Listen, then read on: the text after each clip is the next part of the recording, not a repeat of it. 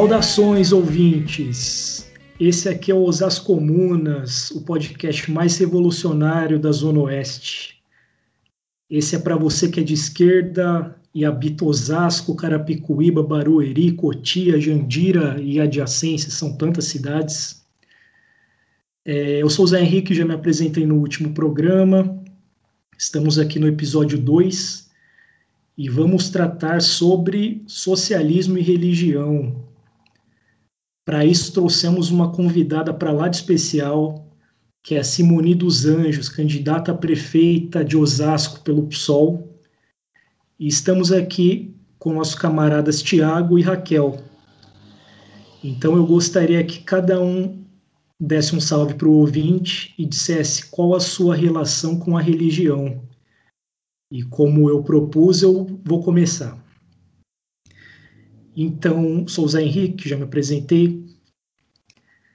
É, eu nasci numa família católica, fui batizado na Igreja Católica, estudei no Colégio de Freiras de Osasco, Misericórdia, por 10 anos é, mas desde criança eu sempre questionei a Igreja Católica. É, eu sempre achei um papo furado isso de Adão e Eva, homem feito de barro, mulher tirada da costela do homem. É, sempre fui uma criança questionadora.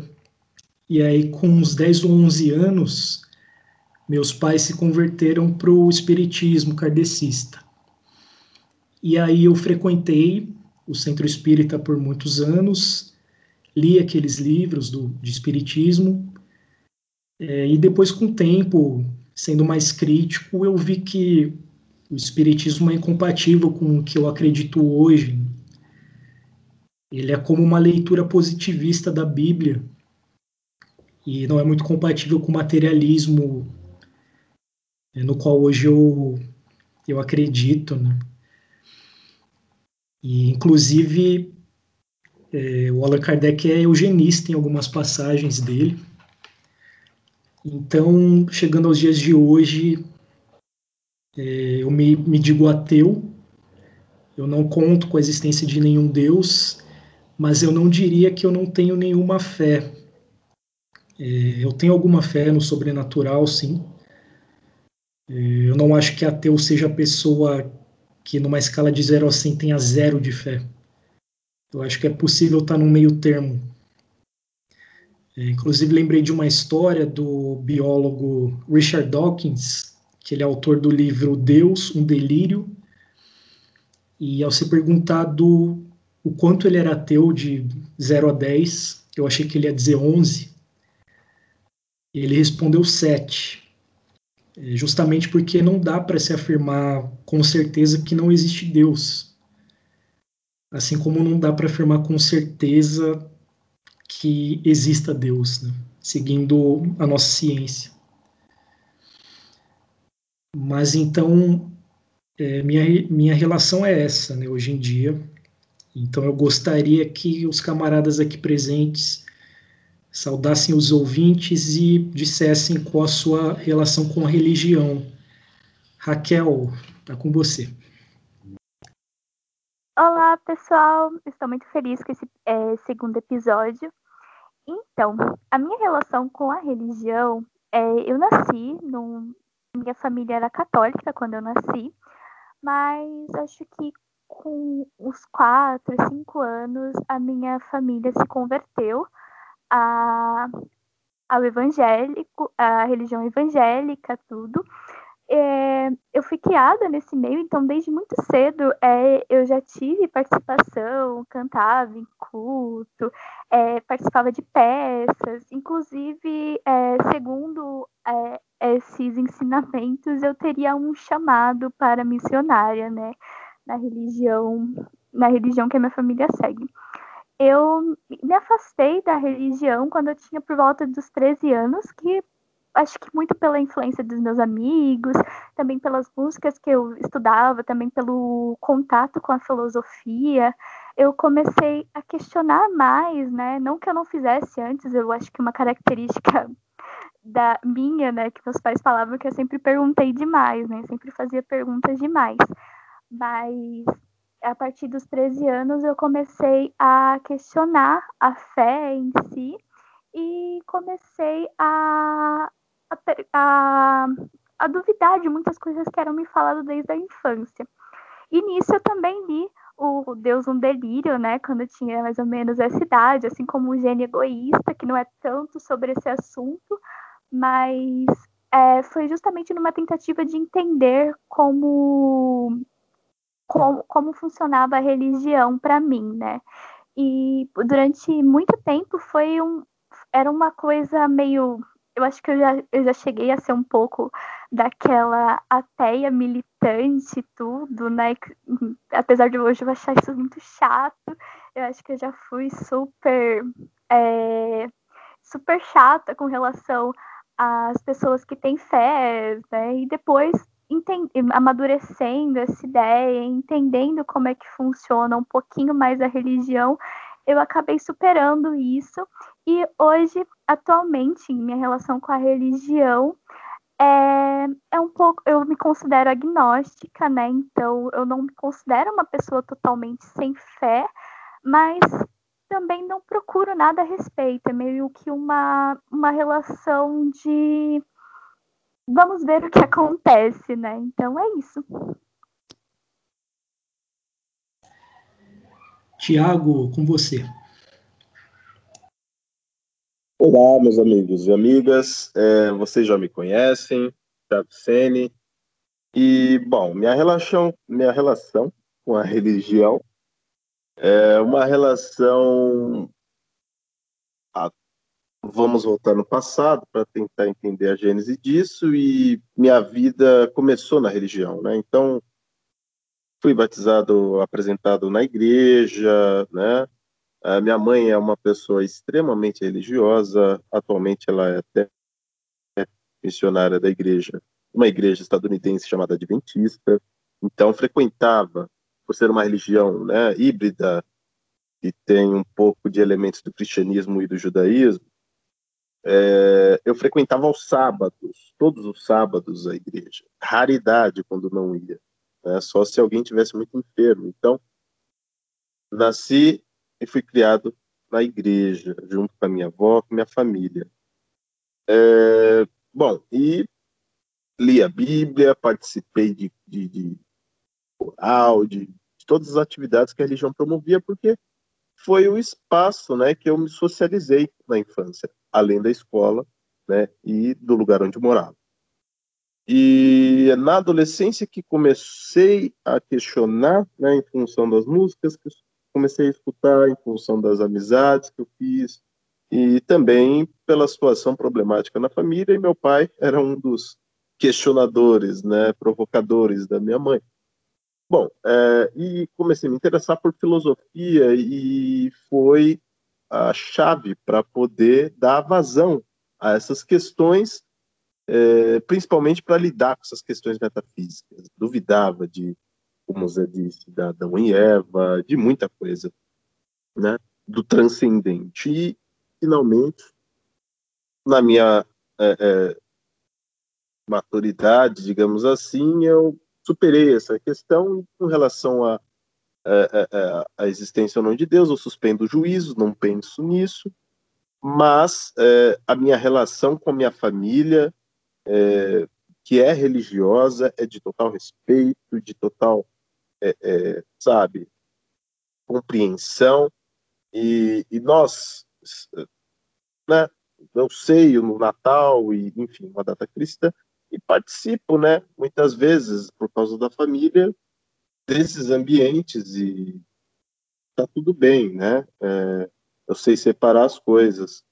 Ah, agora, a preocupação é quando a religião ela começa a se relacionar na a entrar na política, a, a, a servir de instrumento de poder, né?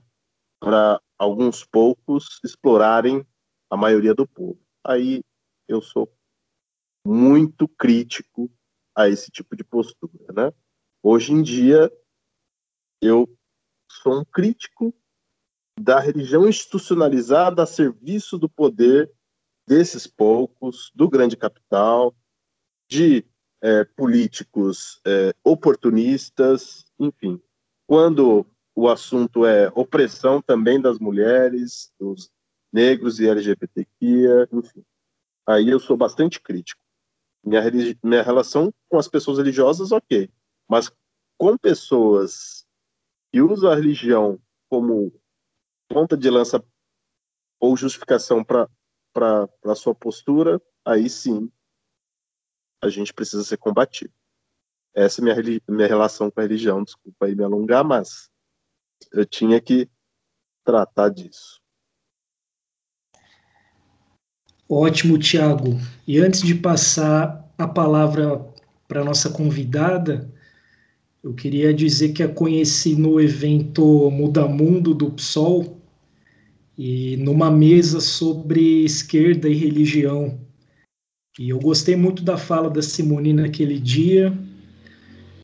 É, inclusive, fiquei contente quando soube que ela seria candidata prefeita pelo PSOL. Então eu acho que ninguém mais adequado para estar tá aqui nessa ocasião do que ela. Né?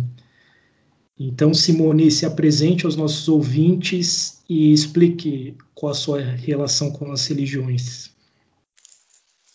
Maravilha, Zé. É, é um prazer estar aqui com vocês, né? Raquel, Tiago, Zé estar uh, tá conversando com vocês sobre um tema tão importante. Né? A minha relação com a religião é a mesma relação que 83% da população brasileira tem. É a única opção de socialização na periferia. Né? Então eu gosto sempre de falar que antes do lado espiritual da religião, a minha relação com a religião é social. Foi na, foi na igreja que eu aprendi retórica, foi que eu peguei o microfone pela primeira vez, foi que eu aprendi a questionar lendo a Bíblia, foi que eu aprendi a ler de fato, porque eram os livros que eu lia, eram os livros religiosos, foi onde eu aprendi a tocar violão, cantar, datilografar e um pouquinho de teclado justamente porque as igrejas é, no nosso país a religião e a vida social elas estão é, imiscuídas né então, ou seja, se você você não escolhe, eu sempre falo, você não escolhe ser cristão.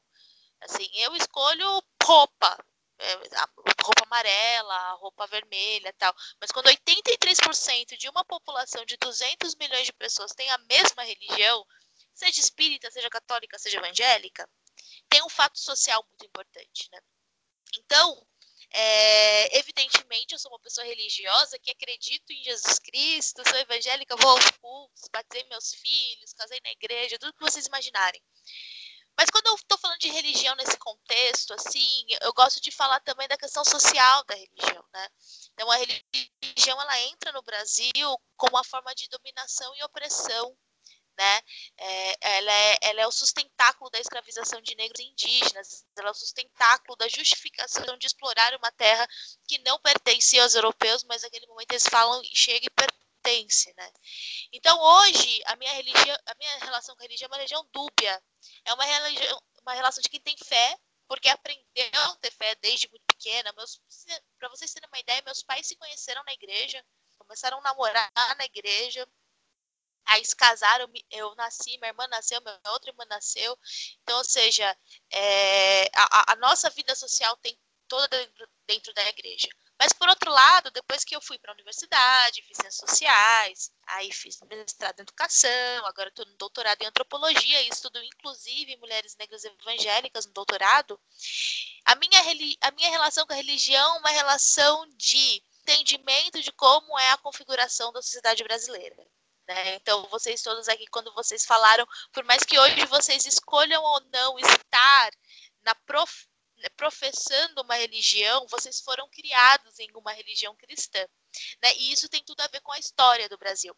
Então é uma relação é, é, tensa, assim, porque, né, ao passo de que eu acho Jesus um cara super legal, que quando eu morrer eu quero morar com ele no céu, eu sei também o instrumento que essa religião, essa religião se tornou para o acúmulo de capital, para a exploração de corpos negros, indígenas, para, para a exploração dos trabalhadores, como justificativa para divisão, a divisão hierárquica da sociedade, né?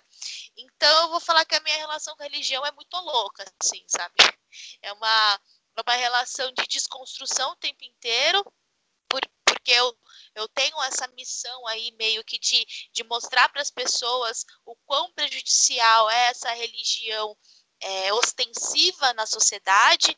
Né? Eu acho que a sociedade precisa de menos religião. Quem precisa de religião são as pessoas individualmente, não a sociedade. Mas, por outro lado, eu tenho um carinho todo especial pela minha religião, professo, frequento. Né? Então, eu tenho, porque é difícil também tirar de si uma coisa com a qual você é criado desde muito pequeno. Né? Como vocês disseram aqui mesmo, pô, eu não estou mais na igreja hoje e tal, mas eu tenho aí o carinho, eu talvez é, tenha aí um pouco de crença, tenha um pouco dessa religiosidade, né? Então essa essa questão, né, uma coisa que está em si desde muito pequeno, desde quando eu nasci, e que eu carrego comigo, mas que hoje eu transformei num instrumento de luta, justamente para de dentro dentro desse espaço religioso, tentar mostrar para as pessoas que existe sim uma dominação de classe e que a religião se torna um instrumento de dominação é, a partir do momento que a gente olha com, com olhos não críticos para a religião, né? Porque assim, o grande passo, grande, a grande coisa da religião que eu sempre falo é que ela está nas relações humanas. Você pode pode até acreditar numa força divina, numa força superior, e que, como o próprio Zé disse, pode ser que aconteça, né? Pode ser que exista, até mesmo para quem não acredita, não, não tem como provar que não existe. Mas também ela, ela está nas relações humanas, porque quem constrói a religião, quem, quem se constrói um modo de se relacionar com o divino, com a espiritualidade, são os homens são as mulheres, são as pessoas que estão dentro da religião, né? Então eu gosto de humanizar a religião, gosto de colocar ela nas tensões e nas relações sociais, porque a religião também é fruto do trabalho humano, né? Ela é fruto também da imaginação humana e do modo como seres humanos se relacionam com essa possibilidade de um ser que transcende a concretude da realidade, né? Muito bom, Simone. É, os nossos camaradas separaram algumas perguntas para guiar a nossa conversa. Então, eu gostaria de pedir para o Tiago começar com a primeira pergunta. Vai lá, Tiago.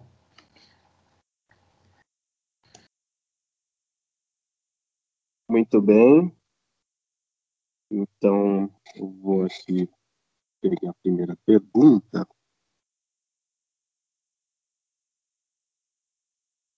Simone, é, você pode explicar para a gente o que significa ser socialista para você, sua concepção?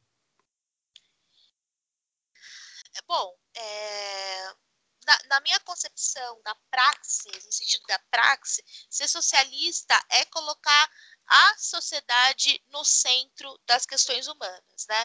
É, numa relação totalmente totalmente inversa ao capitalismo, que coloca o dinheiro no centro das relações humanas, as, o socialismo coloca as pessoas no centro das relações humanas. Né? E uma vez que coloca as pessoas no centro das relações humanas, as necessidades das pessoas são é, o objetivo é, a ser conquistado pelo socialismo. Então, que todas as pessoas comam, que todas as pessoas durmam, que todas as pessoas tenham acesso à cultura, que todas as pessoas tenham acesso a uma vida digna, né? Então, na minha concepção, né, assim, claro, saindo da, da, do aspecto é, teórico que a gente poderia aqui falar na concepção do, de Gramsci, na concepção de Marx, na concepção de Thompson. Eu acho que não é essa a questão aqui, né? Na minha questão é justamente isso, né? No próprio nome, né? Socialismo é o sócio, a sociedade no centro da questão, no centro do debate, ao invés do lucro e do dinheiro, que seria o capitalismo, né? que é quando o capital, o dinheiro está no, no centro do debate, no centro do interesse, o lucro acima de tudo. Né? Então, para mim, o socialismo é a, a, o bem-estar e a dignidade das pessoas acima de tudo, inclusive em suas necessidades de trabalho, né? porque o socialismo ele, ele preza pela divisão do trabalho de maneira justa, né? Como, por exemplo, principalmente para mim que sou uma feminista, né? O, o, o, socialismo ele, ele traz assim quando você consegue estudar o, o socialismo na perspectiva de funcionamento da sociedade, né? Tem as lavanderias públicas que é, seria todo o trabalho que hoje é o trabalho não remunerado feito pelas mulheres em casa, no socialismo ele é dividido na sociedade. Então, você tem a, os restaurantes públicos, você tem as lavanderias públicas, você tem as creches públicas, você tem espaços públicos para divisão desse trabalho de manutenção da vida, né? Não e o que acontece no capitalismo é totalmente contrário. O trabalho ele não é dividido de forma justa entre as pessoas que moram na sociedade. O trabalho é dividido de forma totalmente injusta. E no caso das mulheres, né, eu e a Raquel que estamos aqui nesse, nesse bate-papo, a gente tem ah, o peso de vender a nossa força de trabalho para o capital, porque o capital está no centro. Então, ou seja, a gente trabalha para o dinheiro e ainda fazer todo o trabalho não remunerado de limpeza, de cuidado, de fazer comida, enfim, que é o que mantém a sociedade funcionando, né?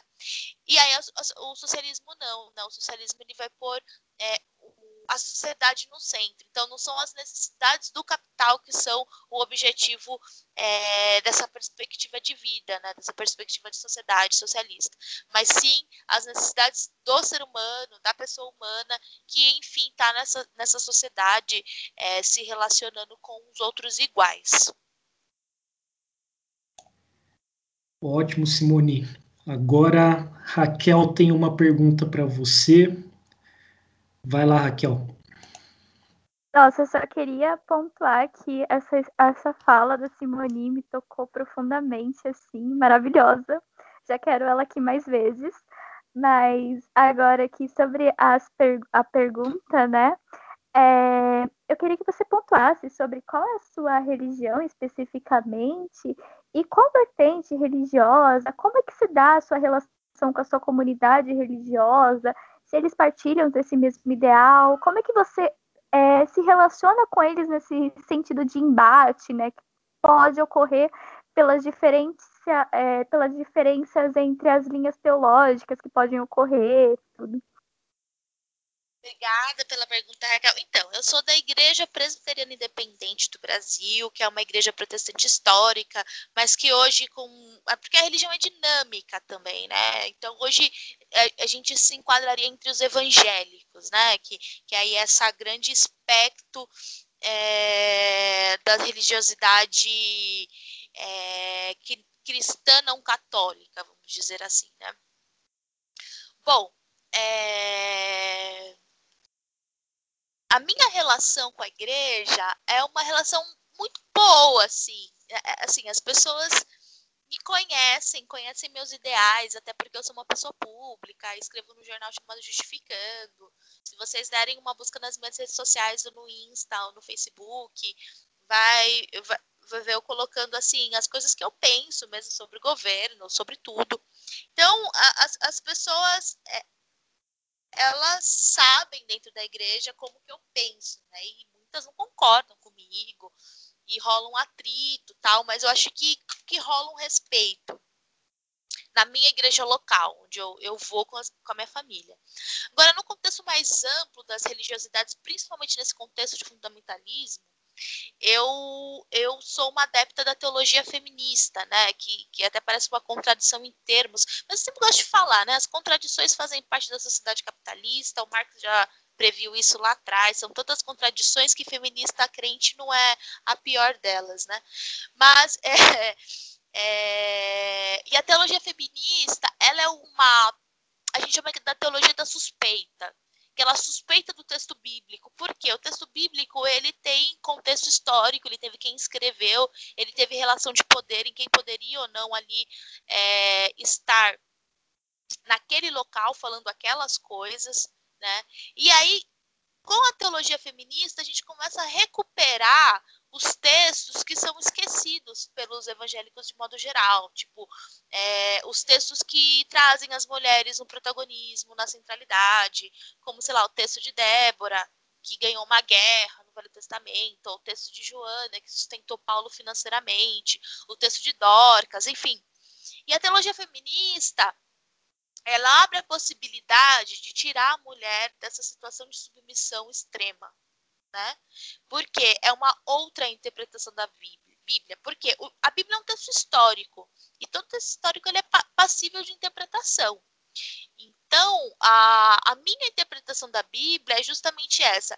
A Bíblia é um texto que narra a experiência de um povo com sua religiosidade, e esse povo, ele tinha hierarquia entre homens e mulheres. Né? Então, igual quando Paulo manda as mulheres ficarem quietas, eu falo assim, pô, essas mulheres estão falando o que que estava incomodando tanto que Paulo teve que mandar, mandar as mulheres ficarem quietas, entende? Não fala no texto. Então, essa possibilidade de desconfiar do texto bíblico, que nós da, da teologia feminista dizemos, é o que nos faz justamente a, a interferência, interferência mesmo do feminismo na nossa maneira de ver a Bíblia, entende? Como eu disse, você não escolhe, num país como o nosso, você não escolhe ser crente, assim, é quase uma realidade da nossa constituição social mas você pode escolher como que você vai ser crente. Né? Então, justamente, a minha relação é essa relação de desconfiança com esse texto, que muitas vezes é lido de forma anacrônica, é, tem sua interpretação de forma enviesada, justamente para garantir o poder sempre aos mesmos. E, por outro lado, é, a gente entende a minha relação assim com a religião, e isso fica muito claro com as pessoas que me conhecem, é que religião não deve ser uma, um instrumento para disputar o Estado. Né? Então, essa é uma grande questão. E isso é uma coisa que a gente aprende lá com, com Lutero, na Reforma Protestante, né? que ele, é, a grande questão do Lutero era que a Igreja Católica era o Estado, né? por isso que ele rompe com a Igreja Católica. Então, a minha relação hoje com a religião, dessa, essa religião que é feito por seres humanos, que está na esfera humana, tal, é de, de, de enfrentamento constante para defender o Estado laico. Né? Então, eu acredito que o Estado laico ele é o que de fato é o grande garantidor de direitos. A religião, justamente por, um, por, uma ausência do Estado, uma ausência positiva né, do Estado nas periferias, porque o Estado só está na periferia para o genocídio da população negra e para a violência, através da polícia, mas não está ali para oferecer cultura, lazer, cuidado, assistência social. E as igrejas elas acabam pegando esse papel do Estado. E é isso que, é o, que, eu, que eu vejo como um grande problema, isso que torna um grande problema para mim em relação à religião, né? Porque eu acredito que o Estado é quem deve oferecer cesta básica, o Estado que deve oferecer opção de cultura, o Estado que deve oferecer creche, o Estado que deve oferecer toda essa assistência para o ser humano, né? E, e nas periferias quem faz isso é a igreja. A igreja tem creche, a igreja tem cesta básica, a igreja tem a igreja tem até muitas vezes clínicas é, médicas de voluntários. E isso é muito bom para o capitalismo, manja, porque o capitalismo ele vai justamente se manter defendendo que o Estado não deve se preocupar com as pessoas. Então é muito bom para o capitalismo que a igreja se preocupe com as pessoas, porque justamente vai fazer com que as pessoas não cobrem do Estado uma coisa que é oferecido de maneira ruim pela igreja, porque a igreja não garante direitos. A igreja garante uma dependência social por meio de um assistencialismo que justamente é, é ele acontece na sociedade na, na, perspectiva do medo, na perspectiva da é, como eu posso dizer, na perspectiva do, do, do, da ameaça, tipo assim, olha, se você não fizer isso, você vai pro inferno, se você não fizer isso, vai acontecer aquilo. E, e, e o Estado não. O Estado, tipo, se o Estado tiver que dar educação para alguém, ele jamais vai falar assim: olha, eu vou te dar educação, mas se você não rezar à noite, você vai pro inferno. Ou se você não, se você transar antes do casamento, você vai pro inferno. Ah, não. Né, eu não vou te dar a camisinha porque sexo antes do casamento é pecado. O Estado ele não pode fazer isso a igreja já pode. Então a igreja controla. Por isso que, que o Marx fala né, que, que a igreja é o ópio do povo. Né? Eu acho que essa, essa frase do Marx ela é mais profunda do que a gente entende às vezes. Ser o ópio do povo é justamente ser aquilo que distrai o povo dos seus direitos. Né? Então, enquanto o povo está recebendo esse assistencialismo fajuto da igreja, ele de fato não olha para o Estado, que deveria ser o grande garantidor de direitos. Né? Então, a minha relação com a igreja acaba ficando muito tensa, porque a igreja, para mim, na verdade, ela é uma instituição, uma instituição que promove disputa de poder e que, sim, é, é essencial para a manutenção do capitalismo, né? porque ela neutraliza a capacidade de indignação e, e, e, e insurgência da população. E a gente vê que, nos que os países, quanto mais laicos eles são, né, quanto mais secularizados, como na Europa, mais a população tem acesso a direitos. Né? Porque justamente a população ela não vai esperar de uma instituição religiosa e sim vai exigir que o Estado dê direitos para elas. Então acaba que, eu, embora eu tenha uma, uma relação boa com os meus irmãos da igreja, onde eu frequento o culto e tal, eu tenho uma relação muito tensa com a instituição igreja, enfim, é, já, já não foi uma ou duas vezes que eu tive problemas assim com líderes religiosos que incomodados com os meus textos, que ficam incomodados com as minhas falas, que se sentem diretamente atingidos né, no seu pequeno espaço de poder ali, quando é, eu coloco essas questões para as pessoas, porque eu coloco né, essas questões, inclusive para as pessoas dentro da igreja. Né, que a igreja ela tem que ser um espaço é, de escolha nosso tem muitas pessoas que não escolhem estar na igreja, tem muitas pessoas que estão na igreja porque ali é a única opção que ela tem de socialização, de conhecimento, de humanização e de acesso ao mínimo de assistência social, né? Então, justamente, não é uma escolha para todas as pessoas. Essa é a grande questão da religião, né? É, no Brasil, ser cristão não é uma escolha. Ser, é, no Brasil, ser cristão é uma realidade que se impõe quando a gente tem um Estado omisso é, nas periferias das cidades, enfim, para as pessoas que mais necessitam dessa presença do Estado, né, desse acolhimento do Estado. Então, acho que é, é assim, é muito tensa a minha relação, embora eu reconheça que essa disputa é, que se faz é, com a religião e acho que esse foi um grande erro da eleição de 2018, ela tem que ser feita justamente com as lideranças, entende? Com o Magno Malta. Uma vez eu fui lá no Congresso Nacional e falei, meu, vocês estão defendendo uma carnificina em nome de Deus aqui.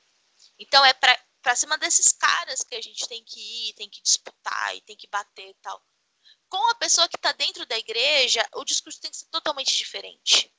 Tem que ser um discurso muito cauteloso, tem que ser um discurso muito acolhedor, né? Porque e aí, né, eu acho que eu fazendo uma crítica às pessoas não religiosas que acabam confundindo quem está dentro da igreja com as instituições religiosas. Isso é um problema, porque quem está dentro da igreja é povo, entende? É povo que está sendo que sofre, que está sendo humilhado, que está sendo oprimido, né? Então eu acabo tendo essa esse é um dos grandes motivos também ainda porque eu não saí da igreja. Porque assim, massa, você estuda, você se torna, se torna um socialista, você, você começa a ter acesso a uma informação, é falar, pá, vou sair da igreja porque não me serve mais. E aí você vai virar as costas para todo aquele povo que está dentro da igreja, que está ali, às vezes, sem informação, está ali sem então, ou seja, é, esse é um dos grandes motivos que eu continuo na igreja ainda, é porque eu acredito muito nesse diálogo com essas pessoas, da gente é, diferenciar um Silas Malafaia de um frequentador de igreja. E não, entendeu? Então, assim, é, eu vou dizer que a minha relação com a religião e com a igreja ela é tumultuada, assim, ela não é muito tranquila, não. Ela passa um pouco aí por todas essas, essas esses espaços aí que eu falei um pouco. Muito interessante mesmo, Simone. Eu confesso que não conhecia a teologia feminista, vou procurar conhecer. E concordo com você que a aliança entre Estado e religião é sempre muito problemática, porque no capitalismo, a igreja, né, a religião organizada, ela está, diria que ela está sempre do lado da burguesia, né? Então é muito bom saber que existem vozes críticas, é, vozes de esquerda dentro desses espaços, que sem dúvida são espaços a ser disputados, né? Como você falou, mais de 80% dos brasileiros já nascem em lares cristãos. Então, o povo está lá dentro, né? A gente não pode virar as costas para eles, não podemos subestimar o religioso, menosprezá-lo. Então, é, você citou a frase do Marx, né, do, a religião é o ópio do povo, que é um excerto né, de uma, uma passagem bem maior do, da crítica da filosofia do direito de Hegel. Então, essa frase, ela, ela diz né, que a religião é, é um reflexo da sociedade, né? A, a, religião tinha uma cara na época da escravidão, a religião tinha uma outra cara na época do feudalismo, e a religião passou a ter outro papel assim na época do, do capitalismo, né? Então a história da religião está muito é, de acordo com a análise do, do materialismo histórico, né? Dá para ver que a, a, os modos de produção eles acabam definindo as relações sociais e, e acabam mudando as, a cara das religiões também, né? o papel das religiões na sociedade, é, inclusive no, no, no, livro de Lenin, né, O Estado da Revolução, tem uma passagem que ele diz que o, ele faz um comentário meio anti-religião mesmo, assim. Ele diz que dentro do partido a postura deve ser anti-religiosa, né, mas se a gente contextualizar, a gente vai ver que na Rússia, do início do século XX, é, a igreja tinha um papel muito importante, assim, é, que é um país ortodoxo, né, muito religioso, e foi uma das últimas monarquias, né, a cair. Então, a igreja ela tinha um, um papel muito importante no poder, assim, existia essa aliança entre o monarca e o chefe da igreja. Então, para ter emancipação era necessário naquele momento romper com isso mas hoje, como, pelo menos em teoria, o Estado é laico, né? É, as igrejas, pelo menos, não deveriam tomar as decisões políticas. É, a gente tem que aprender a dialogar com, com os religiosos. É, nós três aqui do, do podcast, que hoje somos agnósticos ou ateus, não, não temos religião, mas nossas famílias ainda têm, né? Nossos amigos ainda têm religião. E aí a gente deixa de falar com essas pessoas, a gente ignora. Não, a gente aprende a dialogar com elas, né? Aceitar a diferença e saber saber se colocar nesses lugares, né? Porque é onde o povo está. Então eu acho que a postura antirreligiosa hoje é muito reacionária. É, o Tiago ele tem uma pergunta, então vou passar a bola para ele. Beleza. Então, vamos lá. A questão que eu tenho aqui é... Bom, gente, eu acho que eu a Simone, na resposta dela, ela já respondeu muitas questões que a gente colocou aqui, né? Mas eu vou para a terceira, é isso, Zé? É, tá na terceira agora. Beleza, acho que eu vou para a terceira. Então, a questão é a seguinte: os valores, princípios e ideias a respeito do socialismo e comunismo, Simone, podem se relacionar com a religião da qual você faz parte? Olha, Tiago, eu acho que a gente pode até fazer uma interpretação da religião cristã, Jesus como um grande militante dos direitos humanos, como um cara que estava do lado dos pobres, que estava do lado dos marginalizados, dos oprimidos. E que se a gente for ver na perspectiva do socialismo, é justamente isso, né? É, é, o socialismo, ele trabalha contra a, a opressão social dos mais ricos para com os mais pobres que no caso do, da questão socialista, os mais pobres são os trabalhadores, são os proletários, né?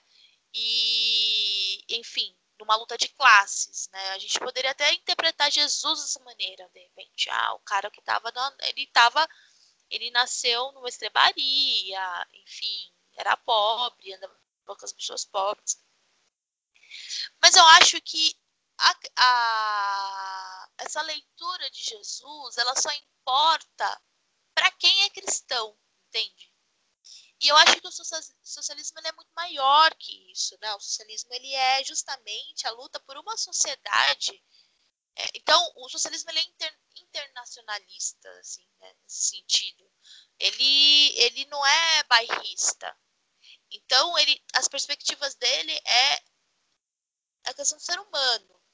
Então, existem sociedades que não são tão cristãs quanto as nossas, mas que existe uma opressão capitalista do caramba. Você vai para a Índia, você vai para a China, por exemplo. Né? Você vai para a Índia, tem aquelas, aquelas, aquelas fábricas de roupa que, que exploram aquelas pessoas, que é, enfim, a parte, parte mais podre do capitalismo, né? que é pagar, sei lá, menos de um dólar por dia para a pessoa trabalhar o dia inteiro. Então, é, da, daria para re relacionar, conciliar em si, do, da perspectiva de uma, de uma cristã, os princípios do, do, do socialismo, até porque, é, no sentido, o amor que se fala na Bíblia, né, não é o amor romântico, né? Não é o amor, é, não é esse amor de família, é um amor de você olhar para o outro como pessoa, né? É o amor de você olhar para o outro como alguém que mereça respeito e dignidade. E nesse sentido, né, o amor cristão, ele seria muito, esse amor cristão, ele seria muito parecido com os princípios socialistas, né? Mas eu, eu prefiro não fazer essa relação, porque o que está em voga né, no socialismo é uma luta por uma sociedade igualitária, onde todas as pessoas têm um direito, os mesmos direitos e a mesma dignidade de vida. Né? Então, eu prefiro colocar o socialismo como uma, uma ação política na sociedade e que as pessoas religiosas, e no caso das cristãs, elas teriam a obrigação de ter essa prática socialista por conta dos seus princípios né, do amor entre as pessoas, mas que todo ser humano, independentemente da sua religião, tem que ter essa prática né, de, de luta por igualdade. Né? Então, eu, eu, eu, faço muitas vezes essa relação nos meus textos, porque eu escrevo basicamente para pessoas crentes, né? Mas eu, eu pessoalmente, eu gosto de acreditar que sim, a minha religiosidade ela é compatível com a minha prática socialista, mas que o socialismo é muito mais do que ser, ser compatível com uma religiosidade que é uma coisa individual, né? Que é uma coisa... Vocês, por exemplo, não são religiosos e são tão socialistas quanto eu. Então, então a, a grande questão é, é olhar para o socialismo como praxis, né? Como prática. E a religião, ela não é praxis Sim, claro, a religião é praticada por seres humanos, mas ela tem uma, uma, um aspecto transcendental que não está dire, diretamente materializado na concretude do dia a dia, que é você ter um pão, uma comida para comer e você ter acesso à cultura, né? Então, eu, eu pessoalmente eu acho que as coisas são compatíveis sim, mas eu acho que quando a gente coloca essa questão para debater na sociedade, a gente tem que olhar para o concreto, né? E olhar, tipo assim, é, o pastor pregando no púlpito não vai fazer as pessoas terem trabalho digno, entende? Mas se todos os irmãos ali da igreja se juntarem e lutarem por condições dignas de trabalho, eles terão trabalhos dignos. Eles podem até ser, de repente, impulsionados pela fé, podem até ser motivados pela crença individual que eles têm, né? Mas o, o socialismo ele é prática, né? Ele para mim, ele é mais do que. Ele é teoria, óbvio, e eu respeito todos que vieram antes de nós e que escreveram e que nós lemos e aprendemos com eles, mas o, o socialismo é uma praxis também, né? E aí, às vezes, quando a gente está nessa religião, assim, sabe, é, essa, essa, religião, essa discussão entre religião, socialismo, religião e socialismo, às vezes fica tão longe da praxis que eu acho que é uma discussão meio contraproducente, manja? Eu acho que, que é justamente a gente ficar é, porque na prática a gente vai estar tá lutando pelo cara que é cristão também. Entende? É, e aí a gente tem que chegar nesse cara cristão não dialogando com a religião dele, mas dialogando com as necessidades que ele tem. Óbvio, respeitando a religião dele, tá, mas você vai dialogar com o cara porque ele precisa de posto, de saúde, porque ele precisa de escola, porque ele precisa de trabalho, precisa de casa. Entende? Então eu acho que, que a abordagem tem que ser outra. É, é, é possível ter, ter socialismo onde haja cristãos na sociedade? Para mim, sim. Né? Falar que ah, o socialismo é compatível com a religião, ok. No âmbito individual, das minhas tensões individuais, eu acredito ser, ser compatível.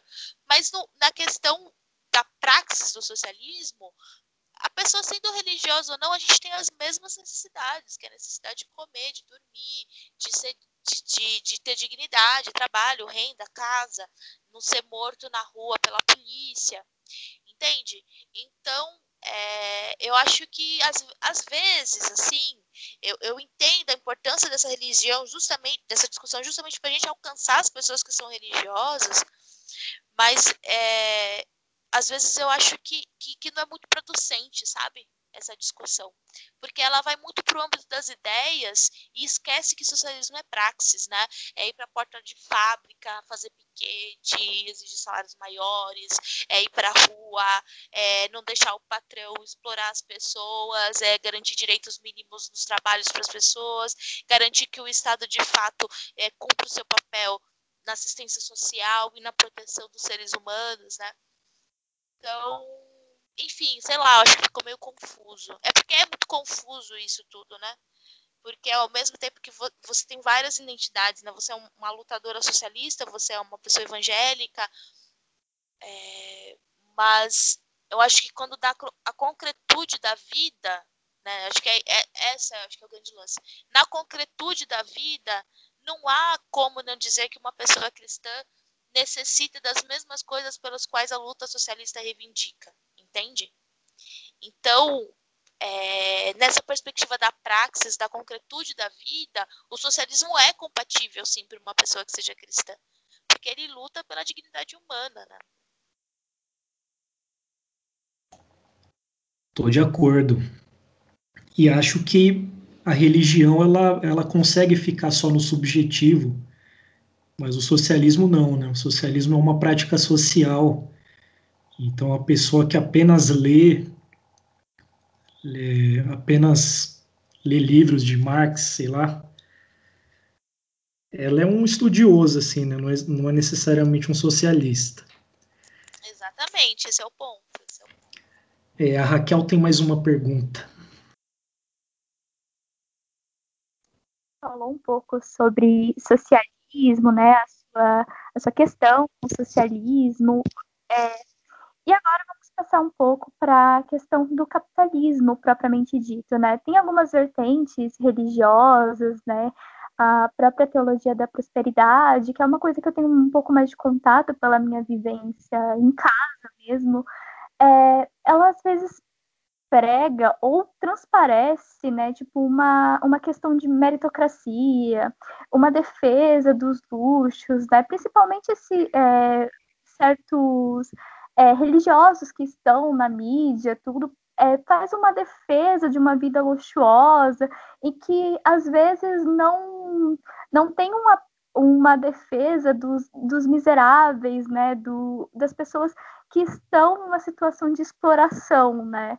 E como é que você vê isso, né? Se, é, se essa religião, como é que essa religião, que na verdade às vezes destoa um pouquinho do que é, Jesus ali teria colocado no Sermão da Montanha, ou até mesmo da passagem do, do rico e do camelo, né? E eu queria que você comentasse um pouquinho sobre isso. Claro. É... Bom, eu acho que a da, da, da, prosperidade, ela nasce nos Estados Unidos, que é aí, né, berço do capitalismo financeiro, vamos dizer, né? Uh, e a teologia da prosperidade, ela, ela vem junto com um proselitismo que alcança muitos países, muitos países. E não à toa essa, essa teologia da prosperidade tal, os Estados Unidos têm entrada forte. Né? É, então, sei lá, vamos pensar. Né? Tem um, eu sempre gosto de falar, tem um cara chamado Billy Graham, já faleceu tal. Ele foi é, ele foi mentor espiritual dos, dos sete últimos presidentes dos Estados Unidos antes do Trump, né? Só não foi do Trump porque ele morreu. E ele na, na sua biografia, diz que evangelizou em mais de 200 países. E aí, 200 países é o que a gente tem no mundo, né? De países oficializados. E aí, quando você vai ver os lugares onde o Billy Graham fez é, trabalhos evangelísticos, são lugares onde os Estados Unidos têm muita influência na política. Então, na América Latina como um todo, você vê aí Peru, é, é Bolívia, Colômbia, Guatemala, enfim, são todos países, né? É, até mesmo a Venezuela, que tá, tá, tem surgindo um movimento neopentecostal da teologia da prosperidade muito grande. Né? É, quando você vai também, por exemplo, para a aliança, a coalização, que é o The Gospel Coalition, né? que chama que aqui no Brasil chama Coalizão pelo Evangelho, apoiou Trump, né? Esses, esses mesmos caras que, def, têm essas TVs, que fazem esses shows evangélicos, porque essa pe pegada do R.R. Soares, do Ed Macedo tal, ela vem dos Estados Unidos da década de 80, com Benny Hinn, Billy Graham, que os caras começaram a, a ter esses programas na TV tal. Então, ou seja, esse contexto de, de, de, de, ter essa perspectiva é, da vida financeira, do ter, né, do ter ser, é, você ser um, uma pessoa bem sucedida, é você ser uma pessoa abençoada e também a teologia da prosperidade ela sustenta fortemente a questão da meritocracia. É, e na meritocracia é justamente o que justifica a diferenciação entre as pessoas pelo capitalismo. Né? O capitalismo diz que quem tem mais é porque mereceu mais, quem tem menos é porque mereceu menos. Então a gente tem que pensar que, que, que, essa teologia da prosperidade, ela, ela não é assim toa, ela tem uma relação muito forte com pessoas que têm, são capitalistas, que são burguesas e que têm um acúmulo de capital muito grande. Quanto mais essa retórica da teologia da prosperidade tiver sucesso, mais essas pessoas que têm muito dinheiro serão beneficiadas, né? Então, é, quando você estuda toda essa relação, né, por exemplo, na década de 60 na ditadura, você vê que a influência dos Estados Unidos é, no Brasil e na América Latina foi muito grande né, nas, nas, nas ditaduras, mas teve um, uma influência religiosa também, porque a, a caça aos comunistas é um discurso americano né? É um discurso dos Estados Unidos, a caça aos comunistas, né? Que os comunistas eles são os inimigos dos religiosos, tal. Então você teve a marcha da família com Deus, você teve um dia de oração pelos militares na década de 60 contra a ameaça do comunismo, né? Então a gente vê que essa relação entre a religiosidade, essa religiosidade pública, né, que não é a religiosidade íntima, que é cada pessoa com a sua fé, mas essa religião pública que disputa espaços de poder, ela vem desde a década de 60 se costurando contra essa ameaça que seria a esquerda, que seria o socialismo, que seria o comunismo.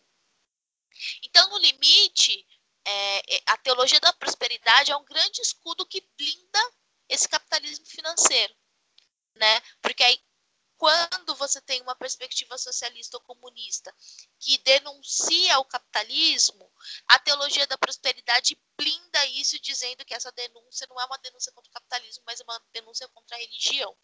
Isso é muito complexo, né? A gente tem que pensar, por exemplo, que depois da, da Guerra Civil dos Estados Unidos, vários é, missionários presbiterianos vieram para o Brasil né? Porque naquele momento da guerra, os Estados Unidos estavam em guerra com a Inglaterra e a Inglaterra ainda tinha muita influência é, em Portugal, que tinha que era o colonizador do Brasil, e os caras mandam vários missionários para cá com o intuito de fazer é, missão, mas também de influenciar a política local, a política econômica local né? Então, o, o, os Estados Unidos, assim, e nesse sentido, aqui na América, a gente tem que colocar os Estados Unidos no centro dessa questão da teologia da prosperidade.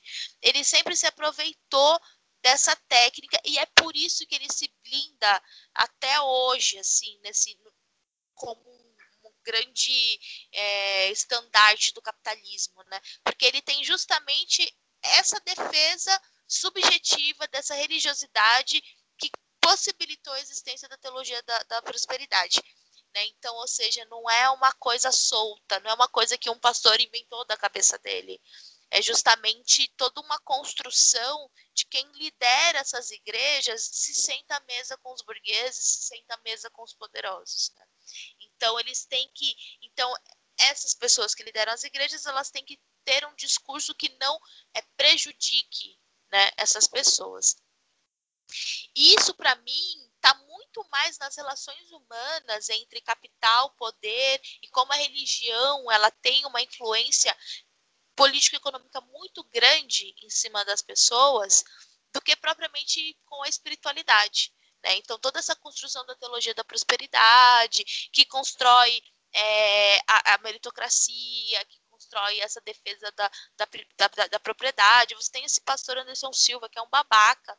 Cara fala que tem que ter arma para defender a, propriedade, entende? E o cara é um pastor aí que fica pregando essas baboseiras. E isso tem a ver justamente com o quê? Isso para mim tem a ver justamente com quem lidera a religião. Porque a religião é um grande espaço de poder. Então, essas pessoas que lideram essas religiões, elas não podem contradizer o discurso daqueles que os apoiam, que é justamente o discurso do sucesso financeiro, da, é, da meritocracia e tudo mais. Não sei se era bem isso que você perguntou, mas eu acho que é mais ou menos por aí que vai essa, essa, essa questão da teologia da prosperidade. Não, foi perfeito, sério. Foi bem isso mesmo. Eu acho que é, a teologia da prosperidade tem tudo a ver com o neocolonialismo? Porque é algo importado dos Estados Unidos, usado como uma ferramenta de dominação aqui no Brasil, né? Como várias outras coisas é, como o macartismo, né, que é o anticomunismo, como é, várias coisas anti-ciência, por exemplo, que a gente está importando dos Estados Unidos, tipo antivacina, terra plana, é, marxismo cultural é algo que vem de lá, é, ideologia de gênero, são espantalhos que são trazidos para cá, né? E antigamente vinha um português numa caravela que pregar sua religião. É, hoje nós temos outras ferramentas para fazer isso, né? E então a igreja ela caminha lado a lado com o poder, né? Então, por mais que na teoria o Estado seja laico, a gente vê que na prática não é bem assim, né? Então, muito da ideologia dominante neoliberal ela está ela penetrou na igreja também, né? Isso é muito perigoso. Então, Simone, nós vamos caminhar aqui para a última pergunta. É, Tiago, por favor. Bom, eu vou selecionar uma aqui mais pertinente, porque tínhamos várias, mas não dá tempo, né? Então, vamos lá. É, deixa eu ver uma aqui. Bom, é, Simone, é, e sobre a relação com, com outras religiões, né? E a gente sabe que as religiões afro-brasileiras, como a Umbanda e Candomblé, elas são bastante perseguidas ainda, né?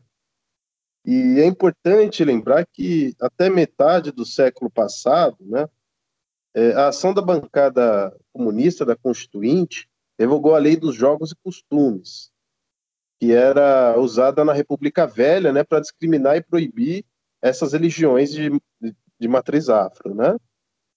Essa perseguição das elites brasileiras às religiões africanas não, não é nova, né? E elas só deixaram de ser reprimidas, essas religiões é, de matriz afro, por conta da, da mãe menininha, né? E também com o apoio parlamentar dos deputados Jorge Amado e, e Carlos Marighella, do PCB, à época. Né? Ou seja, é, voltando à questão, a liberdade de culto e a laicidade do Estado é um princípio importante é, a ser defendido pelos é, evangélicos de modo geral, e já puxando para a questão em Osasco em particular, é, tem um tanque batismal no parque municipal, né? É, esse tanque ele, ele é viável no espaço público? Qualquer líder religioso pode utilizá-lo? Como é que é que você vê é, essas questões? Bom, Tiago, obrigada pela pergunta. Eu acho que o Estado laico ele deve ser, ele é a única garantia de fato de que as pessoas possam expressar as suas religiosidades, né? Porque é, o que a bancada fundamentalista evangélica hoje faz é também proibir que outras pessoas que, que sejam cristãs expressem suas religiosidades com a homofobia, com a transfobia, com a questão da, da misoginia. Então, é, principalmente na questão do aborto, ou seja, as mulheres que cometem aborto não são dignas de serem cristãs, as pessoas que são trans ou que são homossexuais não são dignas de serem cristãs.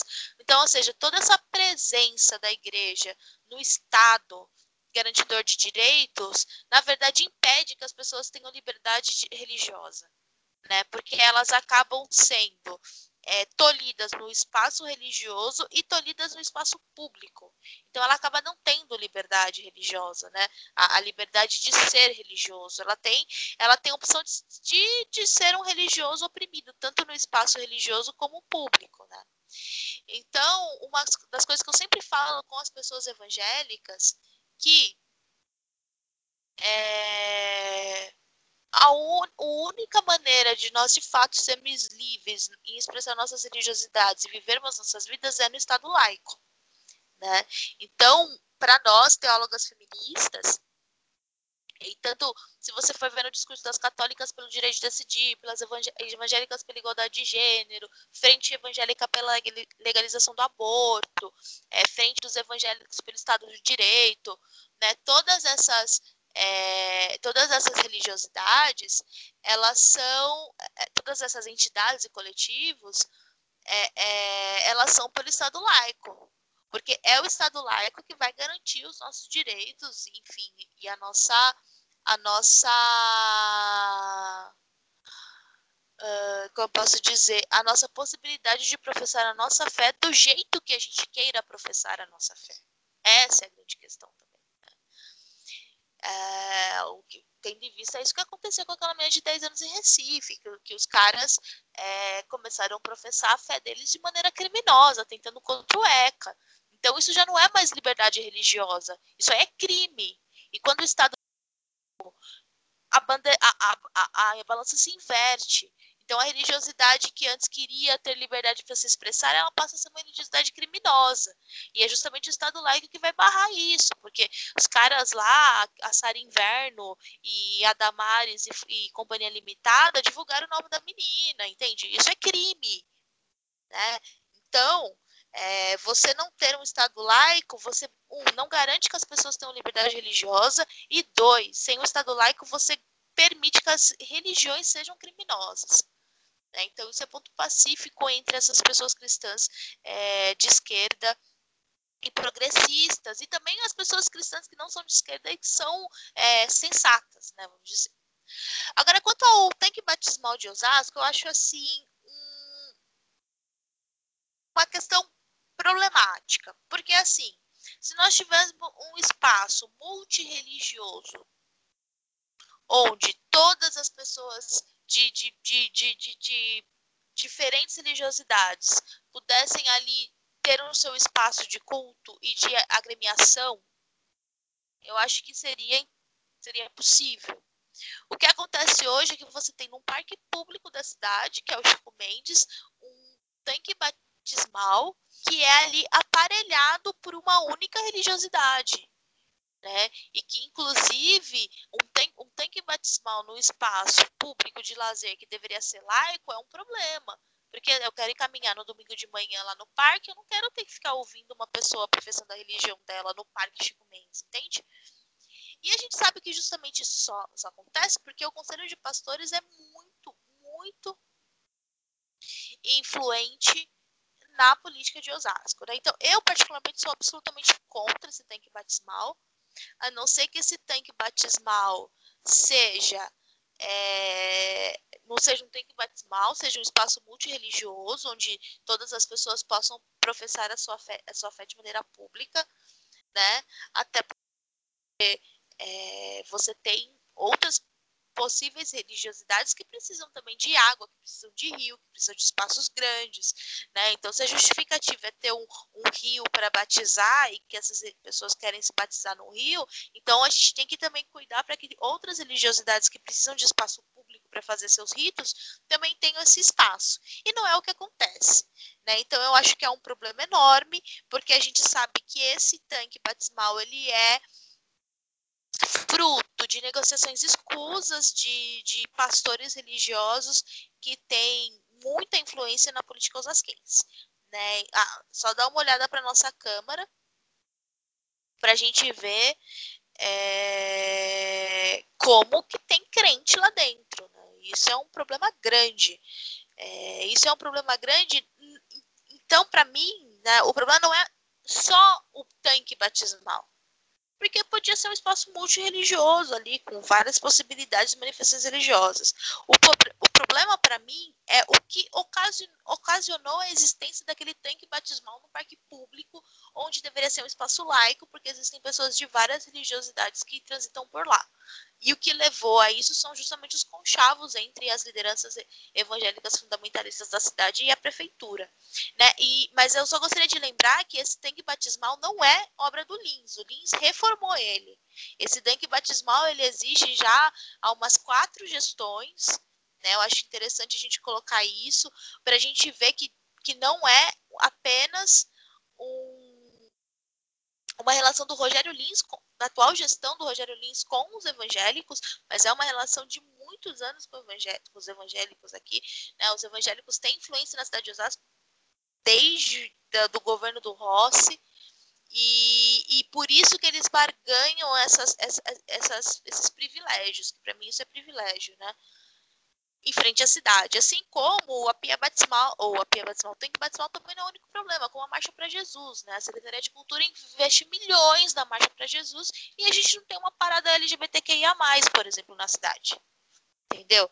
Então, assim, por que, que, que se investe tanto na, na, na Marcha para Jesus, com infraestrutura, com trazer pessoas, cantores gospel que são super, super, caixas super altos, e a prefeitura investe e financia? Né? Então, assim, o problema para mim não está nem é, em a prefeitura ceder espaços para os religiosos em lugares públicos, tá? A maneira como esses espaços são cedidos e a falta de equidade pra, com outras religiosidades que também precisam de espaços públicos para manifestarem suas religiões e, e realizarem seus ritos. É, esses conchavos entre políticos religiosos da nossa Câmara e o nosso Executivo é bastante problemático mesmo. E nessas eleições assusta a quantidade de pastores candidatos, né? Candidatos que colocam pastor no nome, é, soldado ou qualquer patente do exército também. É a bancada da Bala e da Bíblia se expandindo aí Brasil afora, né? Isso é algo, a, algo que preocupa, né? Foi bom demais ter você aqui, Simoni. Agradecemos demais. É, espero que você possa voltar mais vezes, é, que possa fazer sua segunda participação assim que for eleita prefeita de Osasco. É, amigos e amigas, sigam Simone 50 nas redes é, no Facebook, Simone50. Siga também a bancada do Poder Popular, do PCB Osasco. Conheça o programa da Simoni, que está excelente. Conheça o programa da bancada do Poder Popular também. Então, vamos para as considerações finais de cada um. É, Tiago, é, suas considerações finais, por favor. Bom, é, aprendi muito com esse episódio podcast com a Simoni, né? Acho que é a prefeita mais preparada para a cidade, sem sombra de dúvidas, assim como a bancada popular do PCB. E eu acredito que temos as melhores propostas, né? E justamente para é, a gente entender que a, a religiosidade, a fé, né, que é íntima, que é, faz parte do povo brasileiro, faz parte da população osasquense, e a gente tem que tomar cuidado quando oportunistas né, que querem lucrar, que querem explorar a fé né, das pessoas para voto político, para, é, às vezes, impor uma pauta é, de opressão contra as mulheres, contra a LGBTQIA, contra é, as populações da periferia, contra os negros, enfim. É, e, essencialmente, contra os trabalhadores. Então, a, a gente precisa combater né, em todas as linhas de frente. Né, a, a direita, o conservadorismo, o atraso, né, que né, é, muitas vezes né, estão unidos, né, organizados, né, do federal e até lá da Casa Branca, do federal e a nível regional. Né? Então a gente sabe muito bem quem são essas pessoas, esses oportunistas, esses exploradores, e a gente luta para combatê-los. Né? Então, é, eu, esse, é, a minha consideração é, é, que a gente precisa dialogar com o povo, fazer trabalho de base, né? que a gente precisa é, conseguir construir né, o socialismo, né? que a gente precisa chegar no nosso objetivo. Bom, agradeço aí aos ouvintes, agradeço aos, aos meus colegas, a Simoni. Muito obrigado e até a próxima. Raquel, por favor. É, primeiramente, eu gostaria de agradecer a presença da Simoni e também aos demais camaradas por participar desse podcast. Eu aprendi é, siga a Simone nas redes sociais, assim como a, as redes sociais do PCB, assim como do podcast. É, eu não tenho muita coisa a acrescentar, né? Eu acho que o Thiago já colocou todos os pontos assim, e é isso. Mas é isso, eu acho que a gente te, é, temos que entender a questão religiosa para conseguir dialogar com, a, com as pessoas para construir o real poder popular. É isso, pessoal. Espero que tenham gostado. Simoni, suas considerações finais, por favor. Gente, muito obrigada pelo convite. É sempre bom poder conversar é, com pessoas sobre esse tema, ainda mais que vocês são super jovens e super necessários né? E eu acho que a importância da gente entender duplamente a religião, né? E as pessoas religiosas que estão nos escutando, né?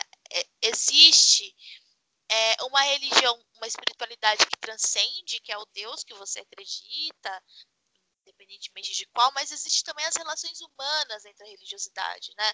E, e, e, eu acho que o recado que eu gostaria de deixar é assim: não é porque as pessoas falam em nome de Deus que elas têm liberdade para fazer o que elas quiserem, inclusive fazerem coisas que prejudicam as pessoas, né? Então é, tem que tem que separar aí, né? Um pouquinho as relações humanas que acontecem em relação às religiosidades, né? E quando está na esfera das relações humanas, a gente tem que respeitar a lei, né? Outro dia me perguntaram sobre a liberdade de, de religiosa, né? A Constituição, no seu artigo 5 ela garante a liberdade de culto. O que é liberdade de culto? Qualquer pessoa que queira abrir qualquer igreja ou espaço religioso, ela tem o direito de abrir. Mas dentro desses espaços religiosos, religiosos não é permitido tudo, porque a lei ainda vale dentro desses espaços. Então, se você hoje está numa, numa religião ou numa igreja que tem discurso de ódio, que humilha as pessoas, ou que promove é, falas contra os direitos humanos, contra os direitos das pessoas, é crime. Tá? É crime. Porque a Constituição ela garante a liberdade de culto, a liberdade de abrir a porta de uma igreja. Mas isso não é um passe livre para o ódio, não é um passe livre para o desrespeito, não é um passe livre aí, porque a gente, esse show de horror que a gente tem visto no Brasil hoje, em nome de um Deus que, para mim, na verdade, é um, é um, Deus capitalista, né? não é, um, não é o, o mesmo Deus que a gente encontra, para mim, como religiosa evangélica, na pessoa de Jesus. Né? É um outro Deus aí. É um Deus que está justamente é, é, defendendo esse acúmulo de riquezas, defendendo essa falta de respeito. Então, é isso, gente. Obrigada. Sigamos aí nessa luta por uma Osasco popular, governada para a maioria. E aí, como eles já disseram, sigam a gente nas redes sociais, leiam o nosso programa é, para a cidade de Osasco. Você que é religioso, que está com o pé atrás, fala assim, ah, mas esse pessoal da esquerda aí é anti-religião. Não, a gente não é anti-religião, a gente é ante o abuso que religiosos fazem da religião em, em proveito próprio. E eu acredito que todos os religiosos que nos escutam aí também são contra esses abusos e é por isso que nós vamos lutar por uma, por uma sociedade justa em que um não valha mais do que o outro. É isso, gente. Obrigada. Muito obrigado novamente, Simoni. Muito obrigado ao ouvinte que nos seguiu até agora. Então, estamos com você, Simoni, nos veremos bastante durante a campanha ainda. E quero ressaltar a importância dos estudos para você que, que é militante, e mais ainda a importância da organização, porque nós sozinhos não, não temos o poder de mudar o mundo, mas é, somando forças nós conseguimos fazer mudanças significativas. Então, muito obrigado por ter ouvido até aqui. Até a próxima. Um abraço.